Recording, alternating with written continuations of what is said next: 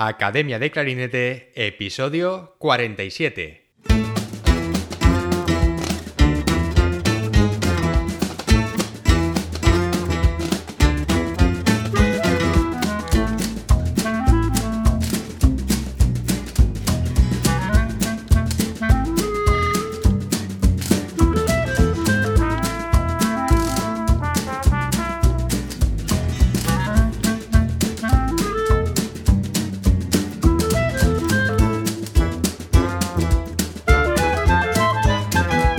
Bienvenidos a Academia de Clarinete, el podcast donde hablamos sobre aprendizaje, comentamos técnicas, consejos, entrevistamos a profesionales y hablamos sobre todo lo relacionado con el clarinete.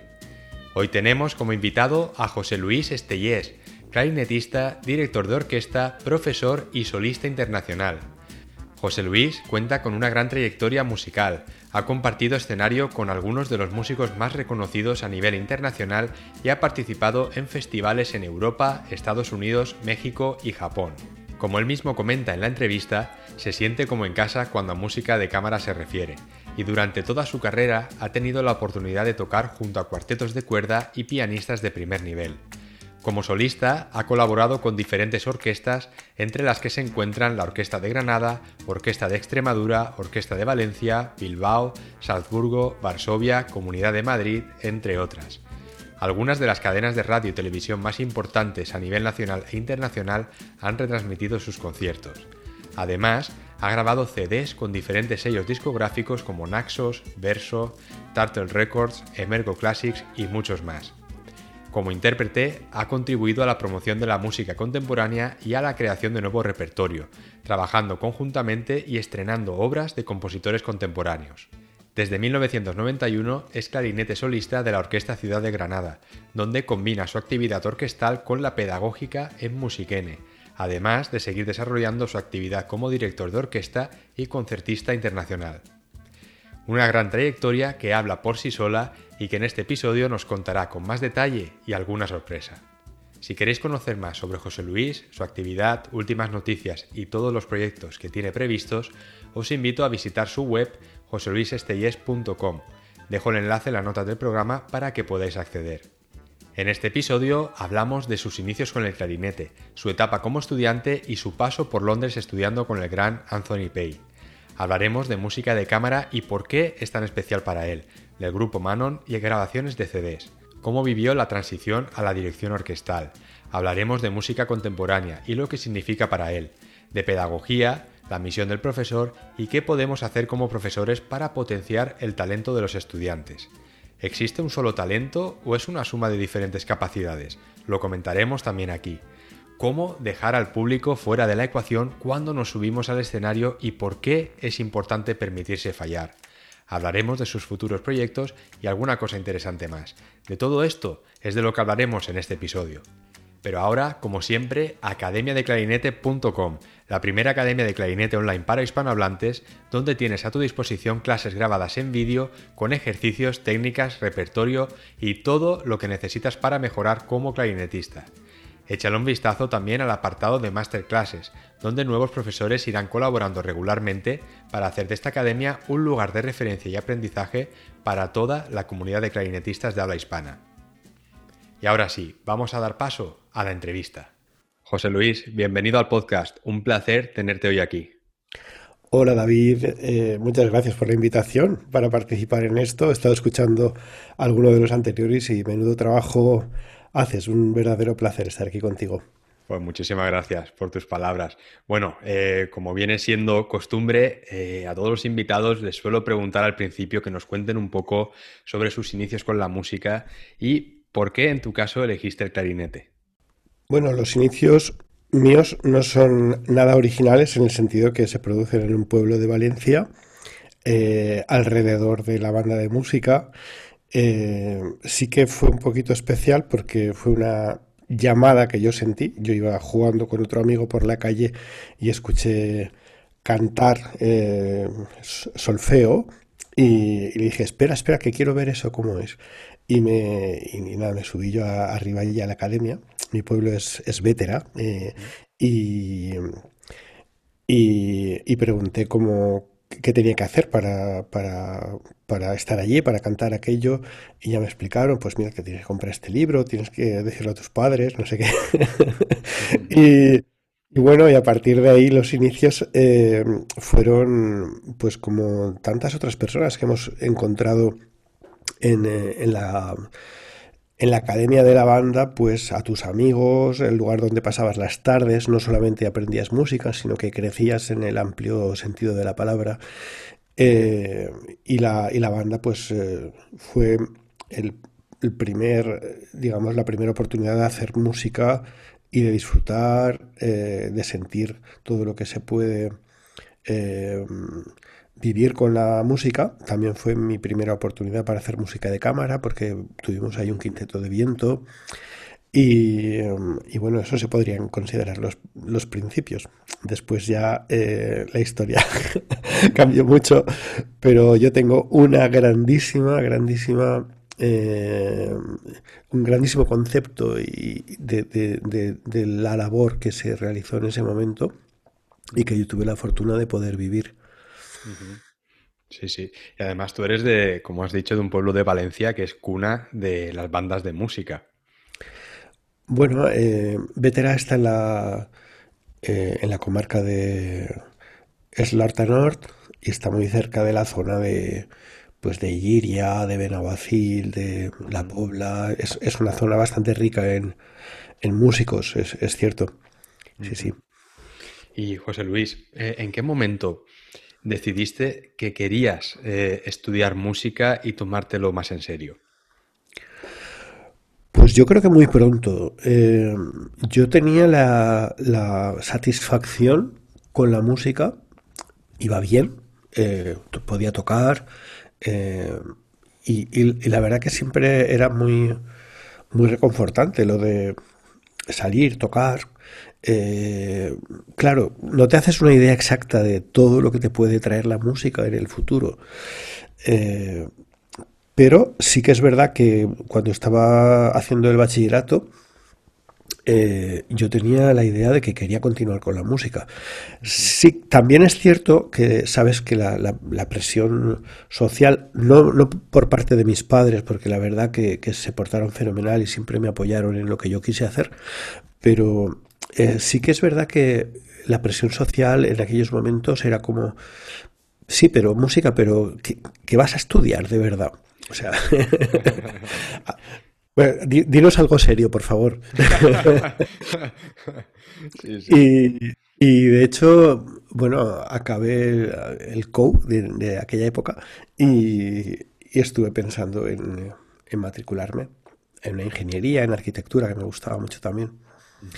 Pero, pero en el mismo instante de, verme ya enfrente de una cola de, para matricular en la universidad, yo pensé, ¿qué estoy haciendo? Si es que yo quiero ser músico. y, nada, y me metí, me metí a tope. ¿Y tú crees, José Luis, que esto eh, sigue pasando a día de hoy? Tú, por ejemplo, que eres profesor en un centro, ¿te encuentras con estudiantes que a veces te comentan esto, que ellos también han tenido dificultad, eh, también por esa presión social de decidirse si realmente estudiar música o estudiar algo de verdad, entre comillas. Yo creo que pasa menos. Eh, es que tenemos muchos más ejemplos. Date cuenta que, la, gente de mi generación no teníamos prácticamente modelos a los que seguir en el sentido de, estoy hablando de cuanto a gente que, que hubiera salido al extranjero, que hubiera tenido eh, ya una, digamos, una, una, formación un poquito más amplia. En la época en la que yo terminé de estudiar, eh, lo normal era acabar el, el, conservatorio, a veces ni siquiera el grado superior, y había mucha oferta de bandas municipales, de bandas militares. Eh, no había conservatorios prácticamente, porque todos los todo el boom de los conservatorios eh, se produjo ya más adelante con la LOXE. Entonces, muchos de los trabajos eran en bandas de música. El que tenía más suerte, pues podía optar a una orquesta. Y después, eh, el que tenía suerte, pues podía acceder a un, eh, a un, a un conservatorio de los que existían en, en aquel momento o estaban los que al principio decidieron irse a estudiar, que, éramos unos poquitos. Vale, entonces, sí, yo lo que veo ahora es que la gente tiene muchos más modelos eh, a, los que, a los que seguir, eh, tiene mucha más información, es mucho más evidente para los padres. Hay muchas más campañas de información por parte de los conservatorios, están las jornadas de puertas abiertas, están... Eh, o sea, todo se ha completado de una manera que, yo creo que, que es mucho más normal que, alguien que decide quiero ser músico, pues eh, tenga muchos elementos para, para, haberlo decidido con, ya con conocimiento de causa. Eh, aún así, sigue pasando que hay gente que, bueno, porque tiene un, talentos diversos o lo que fuera, pues que, que hace una segunda carrera. Pero son pocos porque la exigencia de estudiar es muy alta. Eh, la exigencia de estudiar música hoy día en un grado superior es muy alta. Y en, mi caso he tenido el caso contrario, gente que, ha dejado su carrera de medicina o que ha dejado su carrera de físicas eh, para incorporarse al conservatorio, porque había empezado una carrera y después, al cabo de uno o dos años, ha pensado, no, no, yo lo que quiero es hacer música. y, y, se ha, ha, hecho pruebas y con un un año, dos años, tres años más ha, conseguido entrar en un grado superior. Sí, sí, oye, qué interesante. Y, Luis, una cosa que, has comentado antes y cuando eh, durante tu etapa de, estudiante, eh, ya has dicho que, claro, en aquella época no habían eh, muchos modelos, digamos, de, músicos que se iban al extranjero a estudiar. Tú en aquel momento, cuando terminaste de estudiar, ¿Tú eh, te fuiste directamente al extranjero o primero empezaste a trabajar en España? Bueno, a mí me... es, eh, una cosa es lo que yo quería hacer y otra es tal como vino la vida, ¿no? ¿Qué es la vida? Dice, la vida es lo que sucede mientras tú planificas qué hacer. y en mi caso, eh, bueno, primero sucedió que fui una de las últimas promociones que tuvimos que hacer la mili. Entonces, eh, a mí me sorprendió mucho esto porque yo tenía pensado pues pedir lo típico, prórrogas, etcétera, pero de repente me tuve que marchar. Al finalizar la, el servicio militar, eh, hice las pruebas. Miento, durante el servicio militar hice las pruebas para la HONDE y, me aprobaron, pero no, no, me dieron permiso en el servicio militar para ir porque se iba a hacer una gira por Bélgica o algo así y era salir al extranjero y entonces no podía. Entonces, al acabar el, servicio militar, hice las pruebas de nuevo de la Honda y tuve la suerte que me volvieron a aprobar y también hice las pruebas para ser profesor en el Conservatorio de Oviedo el Principado de Asturias. Ese fue mi primer trabajo, digamos, em, grande, oficial. Yo fui profesor eh, muy joven, muy joven, tenía 21 años, en el Conservatorio Superior de, eh, de Oviedo. Eh, también tengo muchísimo cariño de aquella época. Entonces, claro, yo estaba combinando las dos cosas. Yo era profesor allí y estaba tocando en la Honde ya salían, surgían algunos bolos con orquestas, etcétera, y yo tenía en mente que tenía que seguir estudiando, porque yo había empezado ya a dar clases, bueno, con lo opuesto, con lo que había aprendido de la carrera y un poquito de experiencia que había ganado tocando alguna vez con orquesta. Eh, pero yo tenía clarísimo que me quería seguir formando, con lo cual eh, solicité un permiso porque no podía pedir excedencia porque no tenía la antigüedad todavía solicité un permiso, eh, eh, hice pruebas en, Londres y me admitió Anthony Pay en la Guildhall School. Entonces eh, tuve suerte porque era el último año que él daba allí clases oficialmente y además era su, único alumno. O sea que fue un, tren que estoy súper contento de haber podido pillar. Entonces, dejé, al final tuve que dejar porque no, no me no me apetecía reincorporarme a, trabajar. Yo estaba muy bien estudiando y creía que tenía un camino que hacer estudiando, con lo cual dejé mi plaza. Fíjate, ahora lo piensas y es un poco extraño. Dejé mi plaza de, dejé mi plaza de funcionario en el Conservatorio de Oviedo para apostar por eso, por seguir estudiando, seguir formándome. Entonces, entonces mi etapa en el extranjero, digamos que empezó como dos años y medio después de haber, eh, con un poquito de experiencia profesional, me fui a hacer un posgrado a Londres y después me quedé un poquito más de tiempo por allá. Sí, interesante, José Luis, lo que has comentado, ¿no? Porque ahora parece un poco eh, impensable, ¿no? Dejar un, trabajo eh, de esas características con un un trabajo fijo, digamos, estable, para, para, irse a estudiar, pero bueno, tu, curiosidad y esas ganas por seguir aprendiendo, pues fue lo que te, motivó a, dar ese paso. Y, José Luis, vamos a hablar de, esa etapa, ¿no? De en Londres estudiando con Anthony Pay. ¿Lo conocías ya de antes o por qué decidiste eh, ir a estudiar con él concretamente? Bueno, yo conocí eh, sobre Anthony Pay em, porque me había comparado unos discos de música de cámara y sobre todo los que me impactaban mucho era su grabación del primer y segundo concierto de Sport. A mí me parecía que era increíble cómo tocaba y, me, enteré, me enteré de, de, un curso de verano. Me enteré de un curso de verano y me fui eh, para allá. Y un curso que además compartía con Cia King, con la clarinetista de la English Chamber en aquel momento, que ya, que ya falleció, eh, que era una señora encantadora, con la cual después también di muchísimas clases ahí en, su casa. Tocaba fenomenalmente el piano. Eh, y, bueno, y en aquel curso de verano, pues me interesó muchísimo. Yo había hecho algunos cursos con otros clarinetistas que me habían parecido pues interesantes, pero un poco como siguiendo la, senda habitual, digamos, alrededor de todos los tópicos que ya conocemos, ¿no? Eh, pero Anthony Pay me, resultó un planteamiento muy interesante, muy fresco, muy... Eh, eh, un poco científico, si quieres, de, cómo es el hecho de sonar un instrumento, muy novedoso para mí también en cuanto a el tema estilístico del clasicismo, con todas sus ideas sobre el fraseo, etcétera. Y, bueno, yo pensé, bueno, si tengo que estudiar con alguien, será con este.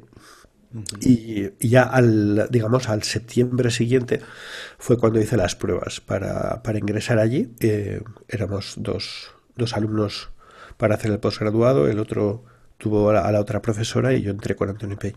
¿Qué es lo que más recuerdas de esa etapa estudiando con Anthony Pay?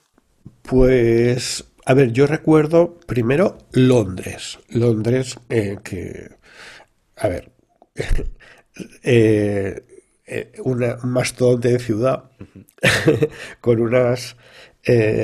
con unas posibilidades inmensas en cuanto a, riqueza artística, es decir, la, cantidad de conciertos que había cada día o sea, yo no tenía economía suficiente para poder escuchar los conciertos que quería escuchar.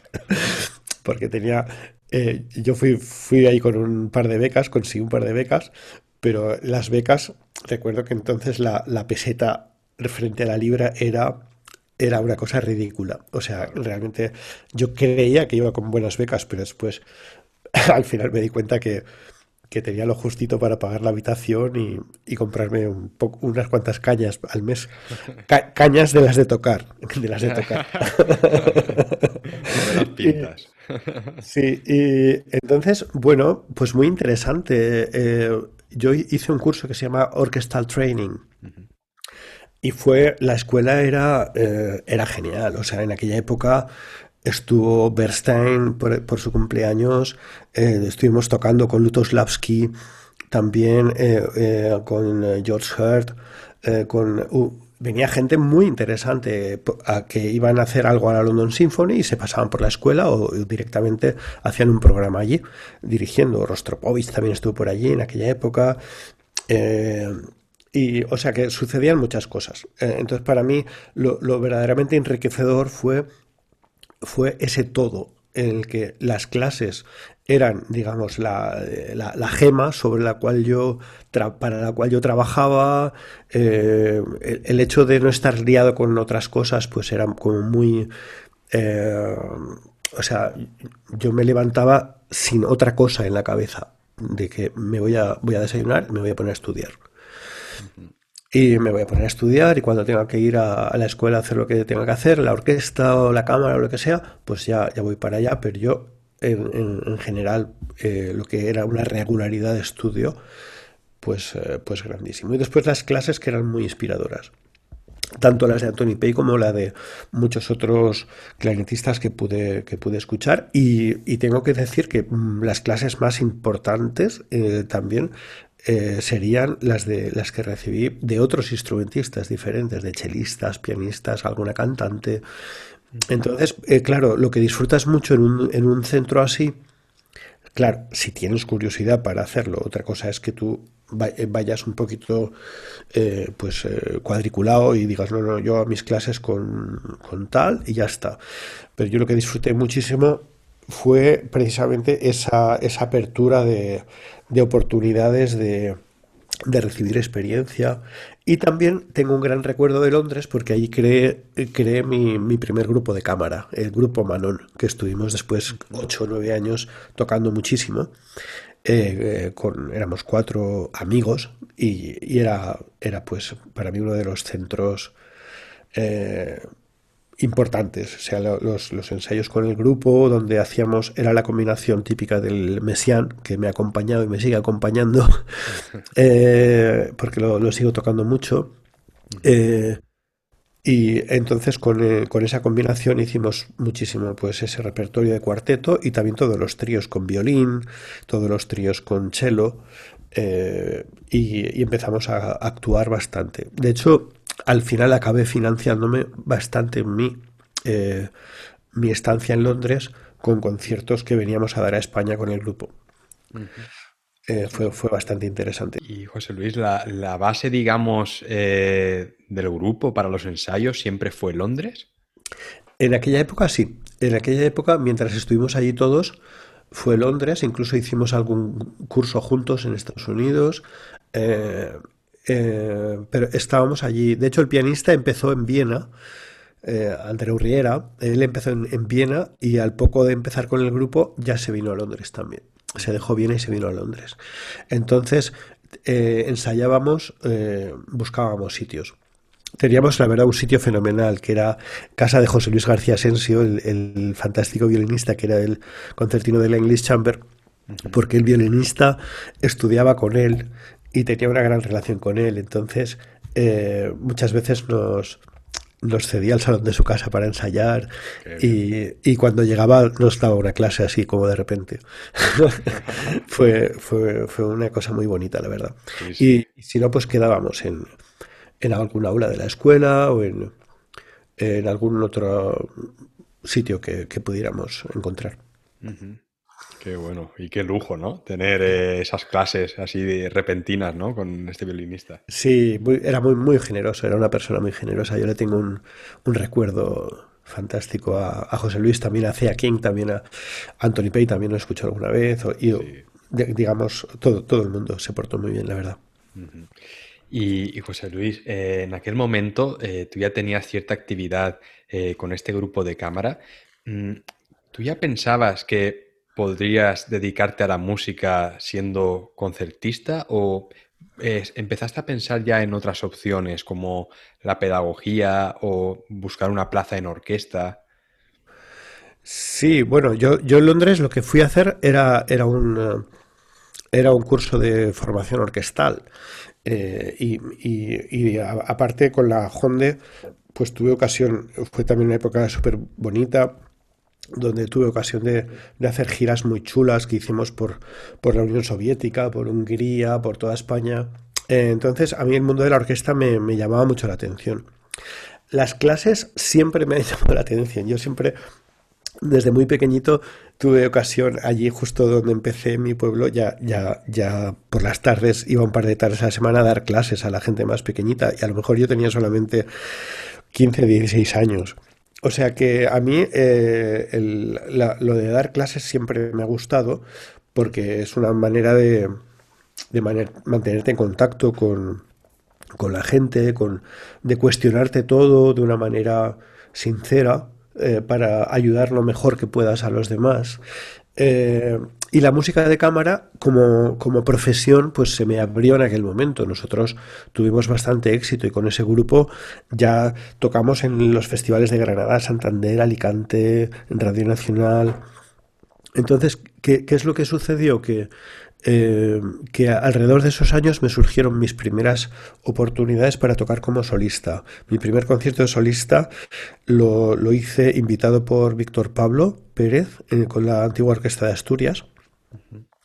Eh, toqué el segundo de Weber, recuerdo que fue la primera cosa que toqué con, orquesta.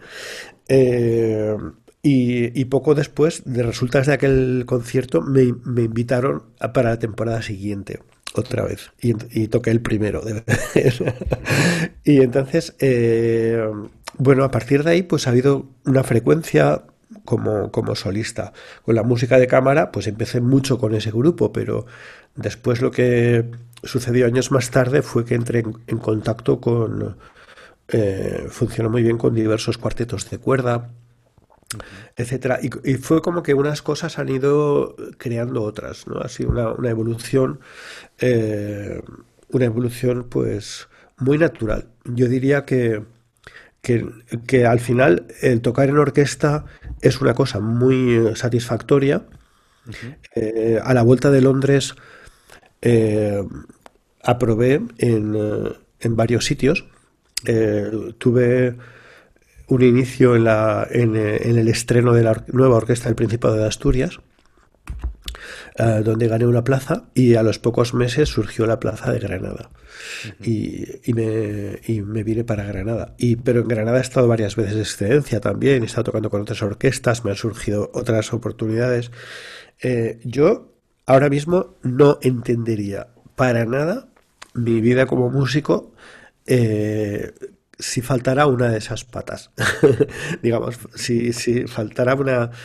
Eh, por supuesto, mi relación con la, orquesta, con la orquesta ha ido cambiando con el tiempo. Eh, ahora ya son muchísimos años, llevo, yo qué sé, más de 30 años tocando en orquesta y, estoy pues en una época en la que, eh, que va, a cambiar muy pronto esto. Eh, y de hecho la semana pasada he estado dirigiendo un programa, ahora tengo más, más relación, veo yo más mi futuro más cercano a la, a la dirección de la orquesta que a tocar dentro de la orquesta porque es una cosa que ya, ya he hecho muchísimo. Y, tengo curiosidad por, por, desarrollar ese otro ámbito. ¿no? Pero la música de cámara creo que no va a parar nunca. Y el tema de solistas, pues depende de, de cómo vayan las, eh, las cosas. siempre hay, hay rachas, hay veces que tocas más, eh, hay veces que, bueno, más relacionado con el mundo de los estrenos, he estado tocando más, más a menudo obras nuevas, a veces he hecho más repertorio tradicional. Eh, yo estoy feliz de, de, hacer lo que venga y, y además creo que todo ayuda a todo. Eh, tocas mucho mejor como solista cuanto más entrenado estás en la música de cámara, porque al final tu interpretación es menos, eh, es menos, eh, digamos, aislada de la orquesta. No estás simplemente tocando tu parte, sino que entiendes muy bien cómo tocar para que funcione bien con la orquesta también. y, y, lo contrario, o sea, la orquesta es, una, es un grupo de cámara grande y y yo creo que cada ámbito de la música te ayuda a hacer mejor todos los demás. Y José Luis, eh, ¿cuándo vino esa, esa curiosidad por la dirección de orquesta? Eso desde siempre también. Yo cuando era, cuando era pequeñito, pues si había un, grupito de, de cámara ahí en la escuela, pues lo dirigía, también eh, un coro en el colegio, etcétera. Eh, mi, mi, primer maestro, digamos, en, ahí en la banda, el día que se despidió de la banda, eh, bajó allí a la sección de clarinetes donde yo estaba sentado y me regaló su batuta y me, dijo, fíjate qué ojo podía tener, eh, me dijo, para ti, a ti te regalo esto que te va a hacer falta algún día. y, yo, y, yo, tenía a lo mejor 12, 13 años de esto. Entonces, la, curiosidad eh, es una cosa, pero después la, la, digamos, el meterte en, el tema fue a través de, sobre todo, eh, de que me empezaron a, invitar muchísimo como, como preparador de sección de, las jóvenes orquestas. ¿No? O sea, digamos que de, la, de, después de mi época en el pueblo, después del trabajo en Oviedo y la, ya la vuelta a Londres, eh, em, empezó, eh, empezó la, enseñanza a, ser, bueno, tenía muchas clases privadas en aquel momento, pero me empezaron a llamar eh, en los jóvenes de orquesta, sobre todo la Honde. La Honde, al año y medio de terminar, tuve la suerte que me empezaron a llamar de, profesor. Inmediatamente me empezaron a encargar ensayos seccionales. Pero claro, a ver, yo alucinaba un poco porque hasta hacía poco yo tocaba ahí y venía este, venía el otro, venían, para mí eran auténticas figuras los que nos hacían los... De repente pues tuvieron la confianza de, de, darme, eh, pues yo recuerdo en la segunda o tercera vez ya tuve que hacer cuadros de una exposición o, o la consagración de la primavera o la sinfonía de Mahler. Y, y, qué es lo que pasó? Que yo estuve como unos 10 años haciendo seccionales en muchísimas orquestas de jóvenes. Y al final miré la lista de las obras que me había estudiado, que había preparado, que había trabajado, y eran más de 100 obras sinfónicas. Entonces, claro, yo pensé, a ver, ¿qué estudiante de dirección en su carrera tiene ocasión de trabajar más de 100 obras sinfónicas? Y, digo, yo tenía una suerte bárbara. Y entonces coincidió que, que, me, que, me, que me invitaron por primera vez a, dirigir en, un programa que fue la Orquesta Joven de Andalucía. Y, poco tiempo después yo creé mi propio ensemble que se llamaba Taima Granada, donde también empecé a dirigir. Poco después me, encargaron, eh, me nombraron director de estudios orquestales en Musiquene, eh, donde también eh, tuve ocasión de programar y dirigir de cuando en cuando pues a la orquesta sinfónica o la sinfonieta del siglo XX o, o los ensembles de viento y a partir de ahí me empezaron a llamar eh, mucho más regularmente pues orquestas profesionales y, después ya pues en el extranjero también. O sea que ha sido una cosa muy natural, muy natural Y, con la cual siento mucha mucha pasión. La verdad, la semana pasada he estado en Valencia con dirigiendo la Orquesta Sinfónica de SMAR, de la Escuela Superior.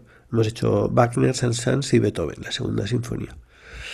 Y la semana que viene hago el Winterreise de Hans Sender en, San Sebastián. O sea que, que exige un estudio mucho, eh, digamos, en una franja horaria diferente a la del clarinete.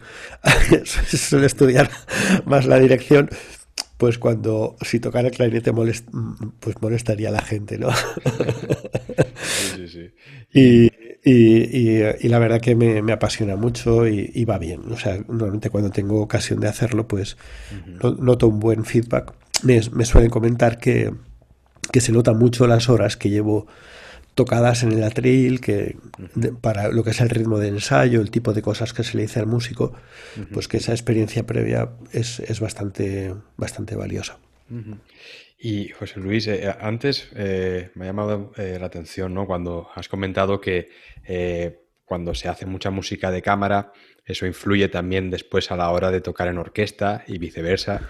Pero esa transición de pasar a la dirección, de ver esa la partitura, esa visión global, ¿ves ya la música desde otro punto de vista? ¿Qué supuso eso para ti?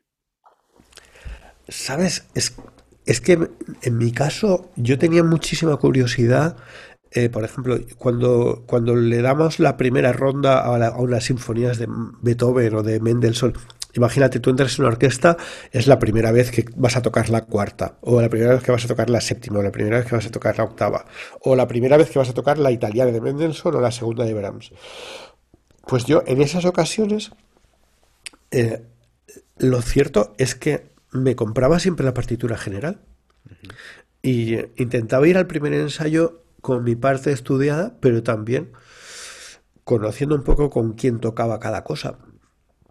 Eh, con quién eh, esa frase que, cómo, cómo, era el acompañamiento del solo este que yo estaba tocando, quién tocaba, eran las violas, era el resto de vientos, era un coral, era una cosa más libre, era una cosa más exacta. Entonces, esa curiosidad, digamos, ya me venía y, la, un poco la, la necesidad de comprender armónicamente, estructuralmente las obras, pues eso ya me venía un poco de antes. Eh, para mí fue una continuación. Ya, como te comento, eh, era, era natural, era no, no era wow, ahora me tengo que estudiar qué hace el trombón. ahora, o sea, eh, lo de ver una partitura así verticalmente, es que al final es eso. Es, es si tú tienes una partitura de cámara y, y, te la has estudiado bien, por ejemplo, tocas un quinteto de Brahms si te has estudiado bien cómo van todas las voces, qué texturas se forman, cómo tienes que afinar tal nota porque resulta que dentro del acorde pues la tienes que subir o bajar un poco para que esté bien con la cuerda al aire del cello o lo que sea. O sea, todo eso, la orquesta es lo mismo, simplemente ampliado. Eh, a veces muy ampliado, hay que decir, muy ampliado. Pero, pero digamos que, que si no lo has eh, si no has tenido la curiosidad eh, con partituras mm, más pequeñas en cuanto al número de músicos, es muy difícil que después se te hace una montaña.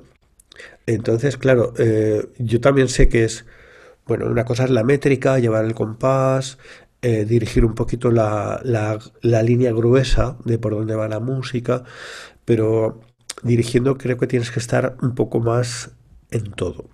Mm. Y tienes que sobre todo facilitar facilitar, porque eh, los músicos que, tienen, que tienes delante son siempre magníficos y siempre son tan buenos como tú y siempre tienen ideas. Entonces tú lo que tienes que hacer es anticipar, crear una unidad en la respiración eh, y cuando no sea falta, cuando no haga falta dirigir tanto, no dirigir tanto, porque la, la música fluye mucho mejor si tú no te metes en medio.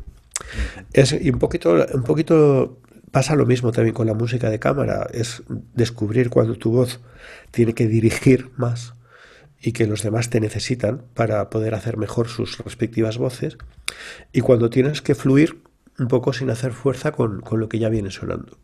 Es un poco...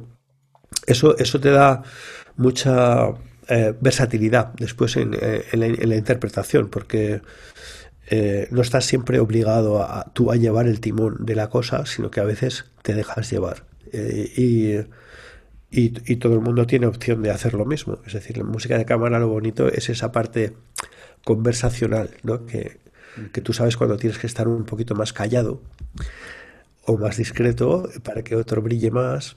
Y en definitiva la orquesta es lo mismo, es cuando tocas en orquesta, a mí siempre me gusta pensar, bueno, yo voy a acompañar el solo de mi colega como a mí me gustaría que me acompañaran el mío.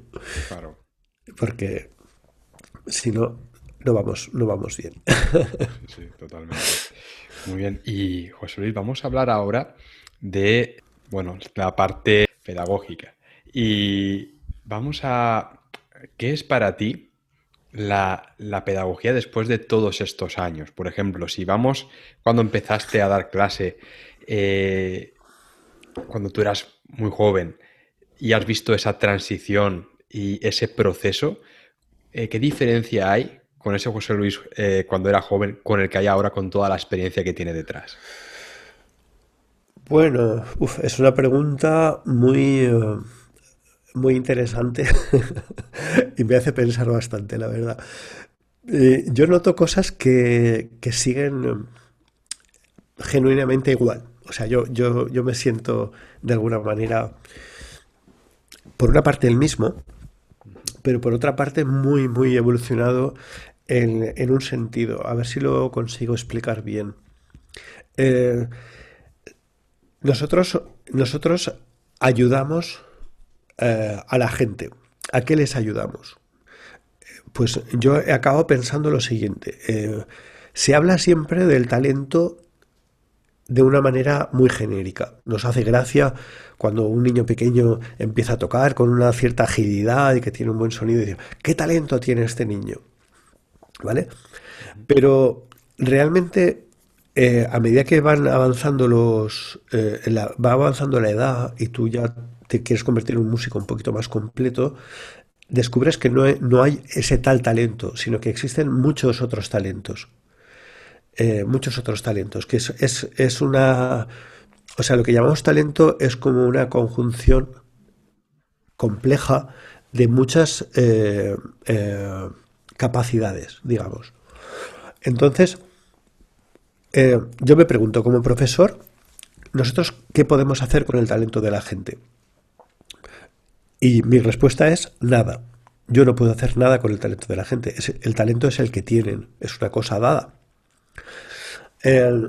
pero ¿se ve siempre el talento que tiene la gente? No, no se ve. ¿Por qué no se ve? Por, porque está cubierto por una serie de interferencias. ¿vale? o de áreas de progreso, áreas donde se puede progresar. Entonces, eh, digamos, lo que tú eres capaz de hacer en un momento determinado es todo tu talento menos las interferencias que tienes.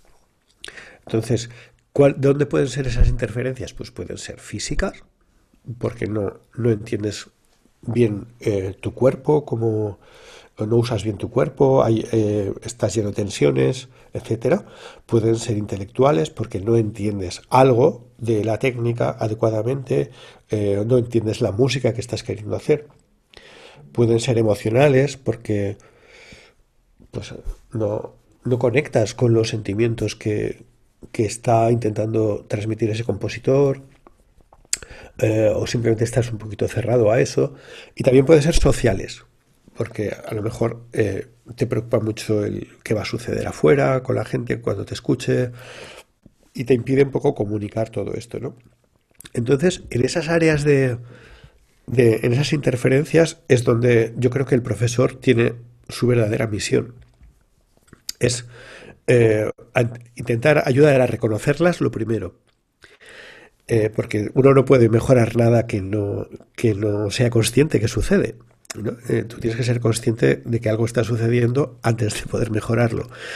Y, cuando tú ayudas a, reconocer esas cosas, después es muy importante la, de una manera em, empática, pues poder ofrecer diversas vías, diversas soluciones para que el alumno haga todo ese camino sin perder la autoconfianza. Siempre es muy importante hacer las cosas con confianza. ¿Sabes? Que, no hagamos algo todavía todo lo bien que se puede hacer no significa que estamos enfermos, no significa que tenemos que sabes, que hemos entrado en desgracia, ni para, nada. Simplemente si reconocemos lo que sucede y tenemos ganas y tenemos deseo auténtico de, salir de, de eso y paciencia, pues podemos absolutamente conseguir todo lo que se nos proponga. Eh, entonces, claro, ese camino, en ese camino, tu experiencia es muy importante. ¿Qué, has podido pasar tú mismo en, ese, en esos temas? ¿Cómo has podido vivir tú esas transiciones? Eh, ¿Cómo has visto que le han pasado todos los alumnos anteriores? ¿Sabes? No aplicar una fórmula eh, X independientemente de la persona que tengas delante, sino saber de alguna manera tener un acercamiento adecuado a la psicología de la persona que, con la que estás trabajando. Y eso crea una cosa muy bonita en la, en la, en la enseñanza, que es la sensación de que hay un camino que se hace juntos. Yo, no sé, yo estoy muy, muy, muy feliz, muy contento de, de la cantidad de, de exalumnos a los que puedo considerar después de todos estos años que somos amigos, que somos eh, eh, que hemos entendido desde el principio que estamos en el mismo barco, simplemente yo llevo más años y, me han pasado más cosas, ¿no? Entonces, eh, digamos, esa, esa, esa es la principal diferencia. Los conceptos de la técnica van evolucionando un poco, no tanto el concepto en sí mismo, sino cómo te acercas a ellos, cómo lo puedes eh, hacer llegar al alumno de una manera más limpia, más clara y más eh, entretenida también. ¿Sabes? O sea que, al final es un, es un tema de todos los días, de, no darse por satisfecho porque hayas conseguido algo o porque un alumno te haya... Es que al final también tienes que saber que lo que el alumno no se traduzca para sí mismo y, acabe de darse cuenta él mismo, no lo ha aprendido. O sea, no, eh, que tú enseñes no quiere decir que tú digas cosas, quiere decir que finalmente el alumno sepa eh, poner en práctica todo eso y para eso es esencial que él, él dé el, último paso.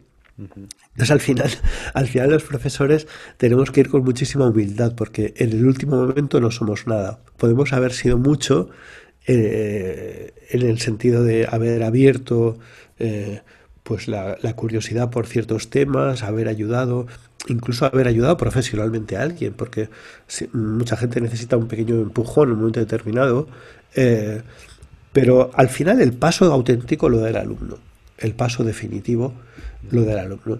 Y, eso es una cosa que tenemos que tener muy, muy, muy claro. el alumno no es propiedad de nadie eh, y cuanto más curioso, más independiente sea, mejor para él.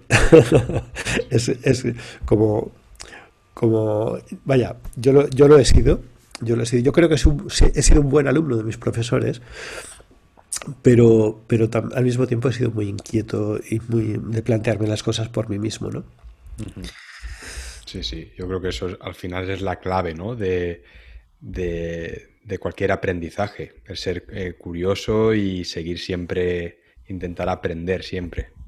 Y, sí, claro, ver, ver quién eres tú en, todo eso. O sea, es que al final eh, la música, eh, o sea, expresarse cuando subes al escenario estás absolutamente desnudo. O sea, tienes que tienes que hacer las cosas con mucha convicción y no las puedes hacer con convicción si, no te has enterado de quién eres tú en ese momento haciendo eso, ¿no? ¿Qué quieres hacer tú en ese momento? es como un poco como, el, como un personaje del teatro, es lo mismo, es un arte escénica y hay que estar muy, muy preparado y muy convencido de lo que haces. Muy bien, muy interesante esta reflexión. Y José Luis, tú has estado durante muchos años eh, dando clase en, en Musiquene. Eh, ¿Qué diferencia hay entre este conservatorio y otros que podemos encontrar en España? Porque es un conservatorio donde eh, hay diferentes profesores de, clarinete. También durante años ha contado con profesores externos como, como Anthony Pay. coméntanos un poco. Bueno, la idea, la idea de el concepto de Musiquene es una, es una fundación privada del sector público. Entonces, una diferencia importante es que Musiquene hace las pruebas para elegir a sus propios profesores. En el sentido, eh, un conservatorio, digamos, estatal, hace, hace oposiciones y después hay muchos factores que pueden determinar que un profesor o un catedrático vaya a un conservatorio o a otro, como la antigüedad, los puntos, etcétera, ¿no? Entonces, eh, en Musiquene, en principio, elige a su profesorado es una cosa que le, equipara un poquito más al, sistema que hay en Alemania. que cada conservatorio convoca sus propias plazas. Eh, después, eh, otra diferencia en Musiquene eh, es, bueno, el tema de el, profesorado, no solamente estamos hablando del profesorado de especialidad, sino, por ejemplo, los pianistas acompañantes, los, los profesores de otras asignaturas, de armonía, de cámara, entonces, un, un tema en, en Música N es la proporcionalidad entre los instrumentos. Digamos, en Música N cada año entra el mismo número de clarinetes que de fagotes, que de oboes, que de trompas, que de flautas. Con lo cual, eh, las posibilidades de tener un, como un quinteto de viento fijo para, para hacer la asignatura son, son altísimas. O sea, tú puedes, tú nada más entras casi, puedes contar ya con un quinteto de viento, aparte de, de las demás eh, combinaciones camilísticas. ¿no? También el tema de la orquesta, eh, pues eh, está organizado de una manera por proyectos, como una orquesta profesional, hay proyectos de orquesta sinfónica, hay proyectos de banda, hay proyectos de, de sinfonieta. es decir, todo esto se sucede durante una semana. Empieza eh, los ensayos el lunes y al final de semana hay un concierto, al igual que una orquesta profesional. Y en el tema del instrumento, eh, pues hemos, eh, hemos empezado, yo estoy ahí como el profesor de especialidad, y empezamos como un, un trabajo en equipo. Es decir, cuando hay más profesores no significa que ellos tienen unos alumnos y yo tengo los otros, sino que todos los alumnos están conmigo y todos los alumnos dan clase con los otros. Yo soy el profesor principal, el que más horas tiene eh, eh, lectivas y cuando ha estado Anthony Pay no era un profesor externo, es que Musicaine le contrató eh, porque yo por mis eh, obligaciones no, hacía la jornada completa y entonces Anthony Pay hacía la parte de jornada que en muchos casos fue un tercio de las clases que yo tenía que dar las daba Anthony Pay. Fue como un profesor asociado. Eh, en alguna otra época hemos tenido al principio un profesor asistente, pero esa figura se quitó ya. Entonces lo que tenemos ahora es el, profesor de especialidad, tenemos el profesor de repertorio orquestal y tenemos el profesor de clarinete bajo, que hasta el año pasado ha sido Henry Bock, eh, que también se ha jubilado ya, al igual que Anthony Pay, y, ha ganado la plaza eh, Ángel Molinos, que fue un antiguo alumno del centro que después eh, siguió estudiando en Holanda y en, Helsinki. Eh, y trabaja mucho allí en Finlandia y ganó la plaza en, eh, para profesor de clarinete bajo. Y aparte tenemos a la profesora de repertorio de pianista Maya Cipitria. entonces, bueno, el trabajo que planteamos nosotros es, es, es colectivo, es decir, estamos en constante comunicación, sabemos un poquito eh, cómo va evolucionando el alumno de las otras, con los otros profesores, porque hablamos con cierta regularidad eh, y, planteamos, pues cada vez que voy yo, yo voy cada dos semanas, por ejemplo, ya hago la, docencia de dos semanas de manera concentrada y suele haber pues clases individuales, clases con la pianista, eh, alguna audición, cada X veces hacemos audición con todo lo que ya está preparado eh, y algunas colectivas para tratar temas así más en grupo, temas de técnica o hacer algún tipo de workshop sobre algún, algún tema concreto. Eso es un poquito como, funcionamos allí. Muy bien, muy bien. Y José Luis, vamos a hablar ahora de tu relación con la música contemporánea, porque eh, durante tu carrera has tenido la oportunidad de trabajar directamente con compositores que han compuesto obras eh, que tú has estrenado, has hecho grabaciones. Eh, ¿Qué es para ti la música contemporánea? ¿Cómo lo vives tú? Pues curiosamente, habiendo hecho mucha música contemporánea, en mi opinión es que, es que al final tenemos música buena, de calidad, eh, y música mala en todas las épocas, música peor en todas las épocas.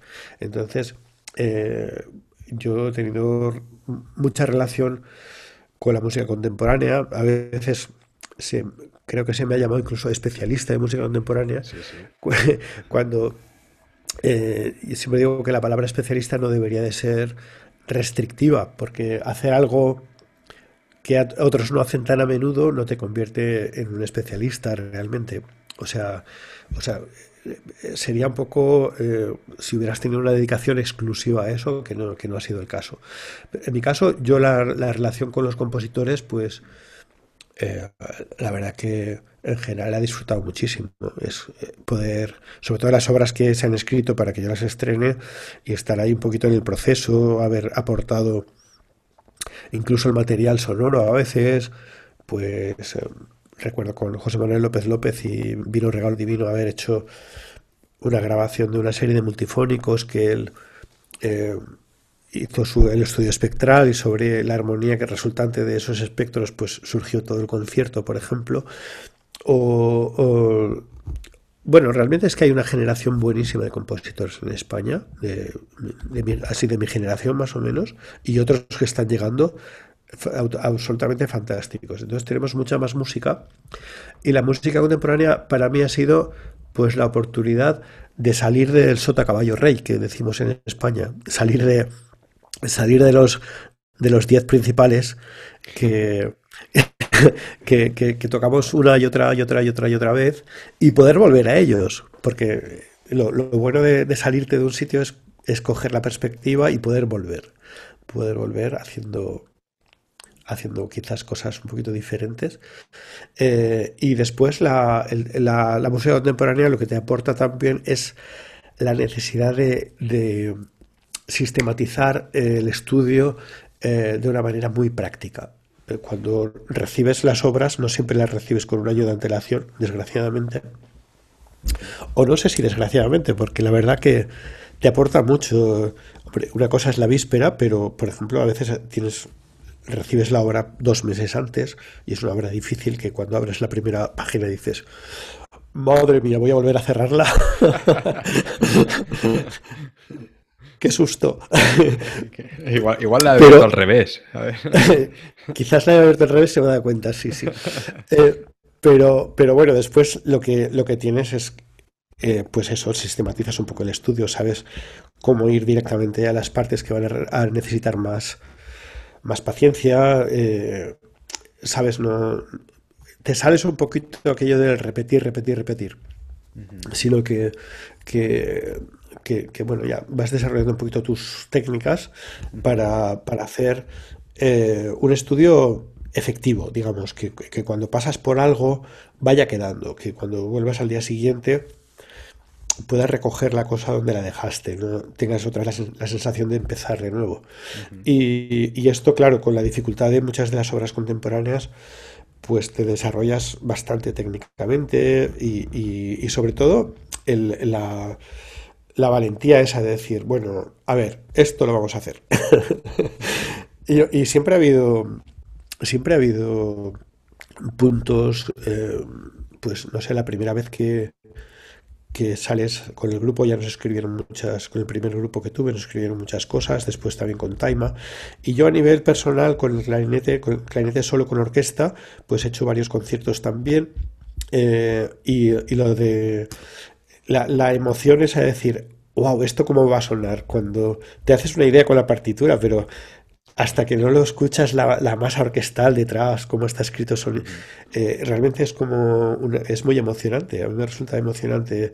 Eh, es como descubrir, sabes, quitar la manta y descubrir una cosa que tú te imaginabas y que habías creado una como una una idea, una ficción en tu cabeza y de repente eh, hacerlo realidad, ¿no? También es verdad que en, algunos de estos conciertos, pues eh, recuerdo, pues no sé, algunos que, fueron muy nuevos para mí, de mucho compromiso. Recuerdo ya hace muchos años cuando estrené el quinteto de Luis de Pablo, de Clareta y Cuerdas, que en ese mismo concierto hice el estreno en España del quinteto de Di Jun y además toqué In Freundschaft de Stockhausen. Es un ciclo en el que estaba allí Stockhausen presente. Ah, por supuesto estaba la sala de cámara de Auditorio Nacional llena de compositores. Yo creo que debía haber más de 200 compositores. Pues la verdad, eh, esas cosas, si no tienes mucha costumbre, salir allí a tocar de memoria el In Freundschaft y, y hacer esos dos estrenos, pues a, mí, claro, te, te impone mucho impone mucho y, te, y te educa mucho. Es decir, sobrevivir a esas situaciones, te, como se suele decir eh, habitualmente, te da mucho callo, ¿no?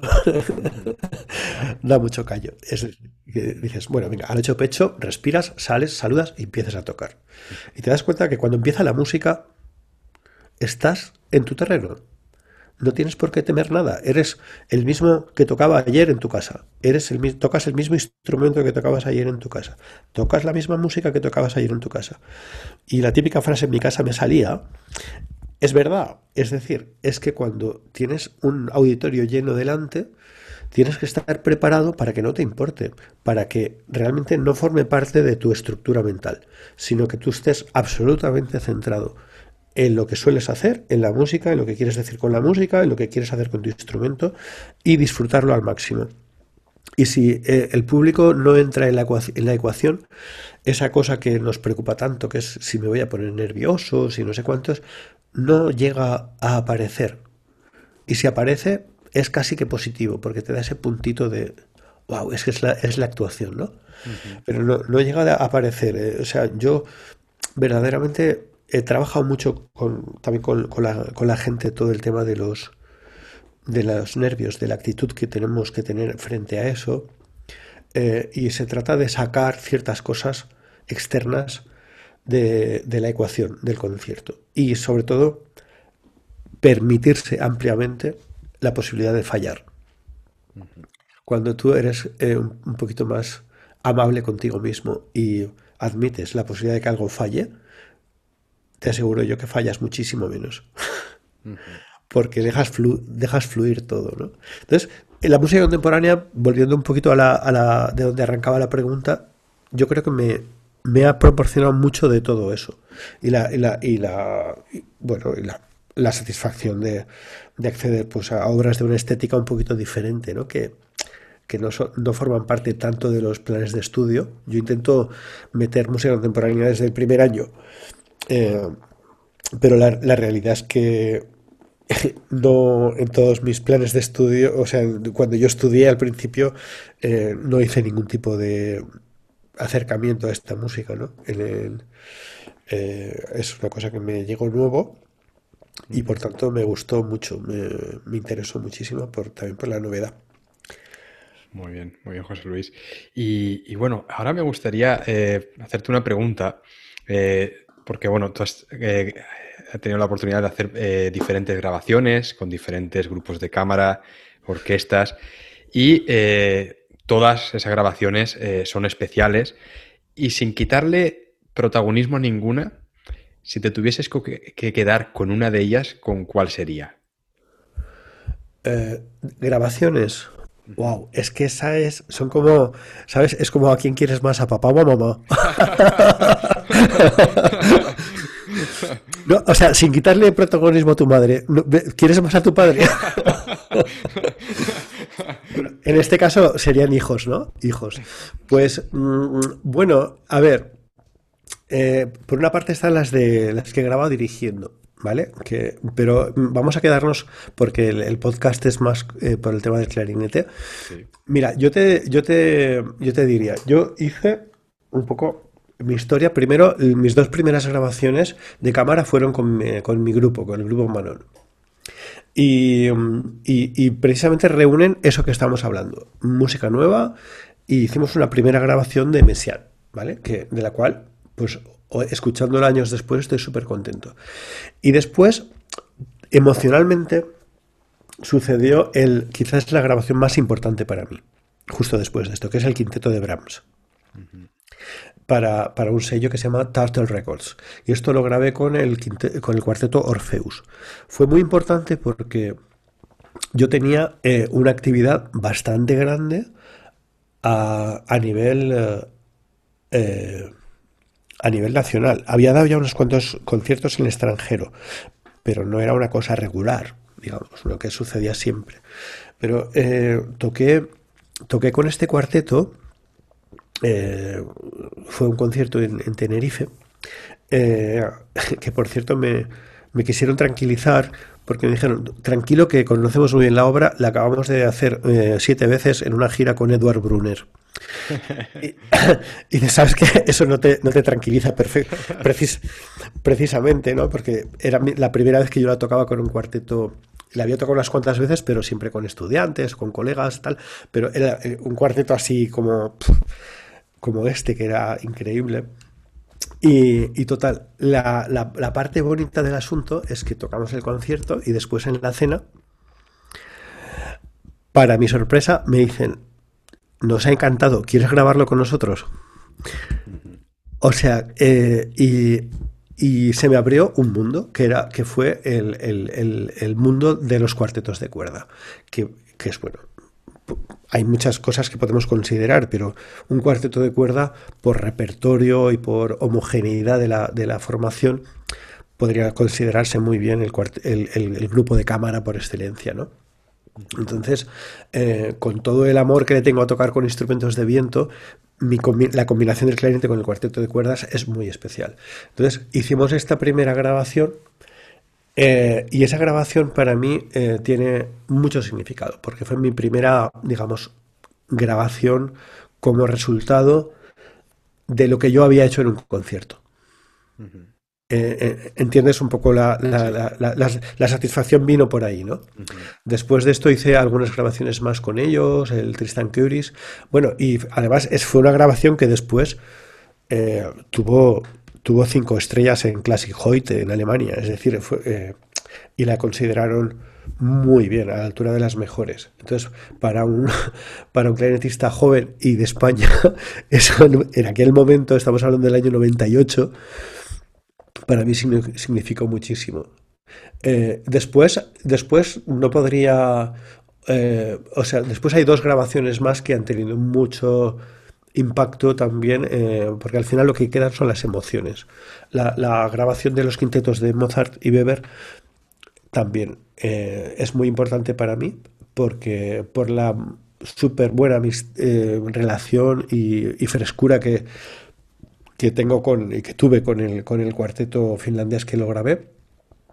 Y, y después esta última, eh, también por la amistad con los que, con la gente que he grabado, con el, que es el, el cuarteto de fin de los tiempos y Takemitsu, que acaba de tener ayer me enteré que le han dado cinco estrellas en, eh, en, Clásica France, en la revista francesa. O sea que, que, son, son, eh, digamos, tres, tres grabaciones para mí importantes. Tengo todavía la, un poco la asignatura pendiente de grabar algún concierto de clarinete. De los, de los clásicos, digamos. Estamos hablando de Mozart o del Weber o de los Copland, todo esto. Que espero poder hacerlo en estos próximos años, porque eh, tengo, tengo muchas ganas, después de haberlos tocado pues ya muchas veces con orquesta, pues eh, creo que es un buen momento para, para dejar algo grabado y, y, bueno, que después la gente lo pueda escuchar o no, según ya quiera, pero da mucha satisfacción. Yo, eh, yo hablo siempre de, que una grabación te enseña muchísimo. O sea, tú te escuchas la primera toma y vuelves corriendo a la silla porque ya quieres hacer la segunda toma. Eh, después ya no me suelo levantar. Eh, eso me lo han dicho muchos los productores. Oye, tú nunca, nunca vienes aquí a escuchar en medio de la grabación. No, ya he escuchado al principio y ya me he dado cuenta de, que, de que tenía que hacer más, más, eh, más contrastes en la dinámica, que podía tocar un poquito más definido, que no sé cuánto. Ya después de, de hacer una primera toma te dan los sudores vuelves a la silla y ya. y a partir de ahí, pues ya haces lo mejor que puedas y, intentas no perder un poco el, hilo, la, eh, esa concentración, porque al final se notan mucho las grabaciones que se han hecho para que quede bien, para que quede justo y que quede afinado, o las que tienen un poquito más, que tienen algo de eh, sensación de vivo, ¿no? De, que, de que ha habido más, más entrega musical, ¿no? más musicalidad. Y, esta, eh, y esta última grabación tiene mucho de eso, con, con Messian, con, con Aichol Iturgagoitia, eh, con David Apellaniz y con Alberto Rosado, piano. tiene, la sensación fue como que lo tocamos del tirón, ¿sabes? fue muy, muy, muy bueno. Muy bien. y sí, volviendo a, lo que has comentado antes, ¿no? Que, que, tienes esa asignatura pendiente de grabar algún concierto de clarinete, si te diesen carta blanca para elegir uno, a día de hoy, ¿cuál elegirías para grabar? Eh, pues yo elegiría, a ver, los dos conciertos que más he tocado son Mozart y Copland. Pues por ahí iría la cosa. sí, Mozart, Mozart lo he hecho siempre con el clarinete de Baseto y tengo... Eh, de hecho, tengo algunas grabaciones en vivo que, están bastante bien. Pero bueno, eh, Siempre, el disco siempre te ofrece un poco la, oportunidad de un mejor equilibrio de, de sonoro, de...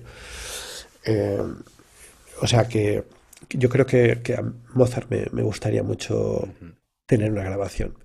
Sí, sí, Muy bien. Y José Luis, eh, ¿qué proyectos eh, futuros tienes en mente? Antes has comentado que ibas a centrarte un poco más en el tema de la dirección. ¿Hacia dónde va tu, tu carrera ahora mismo? Bueno, eh, a ver, yo, yo con el tema de la enseñanza no lo voy a dejar. O sea, yo sigo, sigo Musiquene. Eh, sabes que estos años eh, he tenido también mucho contacto con Codarts, con, eh, con Rotterdam.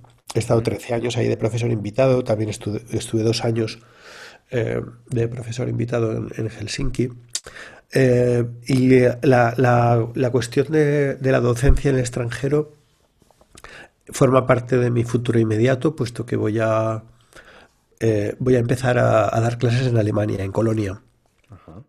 Eh, dentro de nada. es una, eh, hace poco he, he ganado esta plaza de catedrático en Colonia. Entonces voy a empezar allí. Eh, después empiezo esta próxima semana una excedencia en la Orquesta de Granada, con lo cual ese, ese tema de momento vamos a, va a quedar ya pues no, voy a tener como más actividad con la, con la orquesta. Y lo que sí que tengo son eh, pues eso eh, al margen de las clases pues muchos proyectos de cámara algún proyecto de grabación tengo eh, algún proyecto también dirigiendo, que esas cosas van saliendo poco a poco, pero siempre tienes alguno ahí. Ahora acabo de hacer uno, como te he comentado, y la semana que viene tengo otro. Ya tengo alguna invitación para esta temporada próxima. Eh, o sea, en, torno a eso va a estar. Voy a seguir con una base, digamos, de, de la docencia. Eh, y y, con, y dedicando el tiempo libre a tocar, a tocar y a dirigir. O sea, yo no quiero dejar de tocar. El, que yo me quiera impulsar más en, la, dirección va a ser un poco por, la, por disponer de más tiempo libre y, porque me parece lo normal. Lo, estoy haciendo, es muy satisfactorio cuando, cuando dirijo y quiero seguir haciéndolo. Y, tocar, pues me parecería una auténtica lástima dejar de tocar, sobre todo lo que más disfruto que es la música de cámara y, tocando como solista alguna vez. O sea que intentaremos llevarlo todo adelante, como, como siempre, y, disfrutar al máximo. Claro que sí, José Luis. Pues desde aquí darte la enhorabuena por, por esta plaza de profesor en, en Colonia y desearte todo lo mejor en esta nueva, nueva etapa y a seguir con esta gran trayectoria que, llevas haciendo desde hace muchísimos años eh, y que tanto has contribuido al mundo del clarinete en España y bueno, yo diría que a nivel internacional también. Así que, que bueno, muchísima suerte con todo y también darte las gracias por eh, todo tu tiempo y compartir tu experiencia con, con toda la audiencia de este podcast. Gracias a ti, eh, David, de verdad. Eh, ya he comenzado diciendo esto, creo que es una labor fenomenal. Eh, el, podcast nos podemos acercar. Para mí ha sido muy interesante escuchar a, otros colegas, incluso algún exalumno que ha participado ya en, una de estas entrevistas. Y, te animo muchísimo a que sigas, porque con la, la gente con iniciativa es la que es la que mueve las cosas. Y, tú estás teniendo una que es realmente maravillosa. Muchas gracias. Espero que yo lo he pasado muy bien aquí, espero que tú también. Y, hasta siempre, seguro que nos vemos pronto. Muchísimas gracias, José Luis, por tus palabras y por supuesto, aquí vamos, lo he pasado estupendamente bien escuchándote. Bueno, un abrazo. Un abrazo, un abrazo. Adiós, adiós. Y hasta aquí el programa de hoy. Gracias por vuestras valoraciones en Apple Podcast, por seguir el programa en Spotify y por vuestros me gusta y comentarios en iBox. Muchísimas gracias por estar ahí, nos escuchamos la semana que viene, hasta la próxima.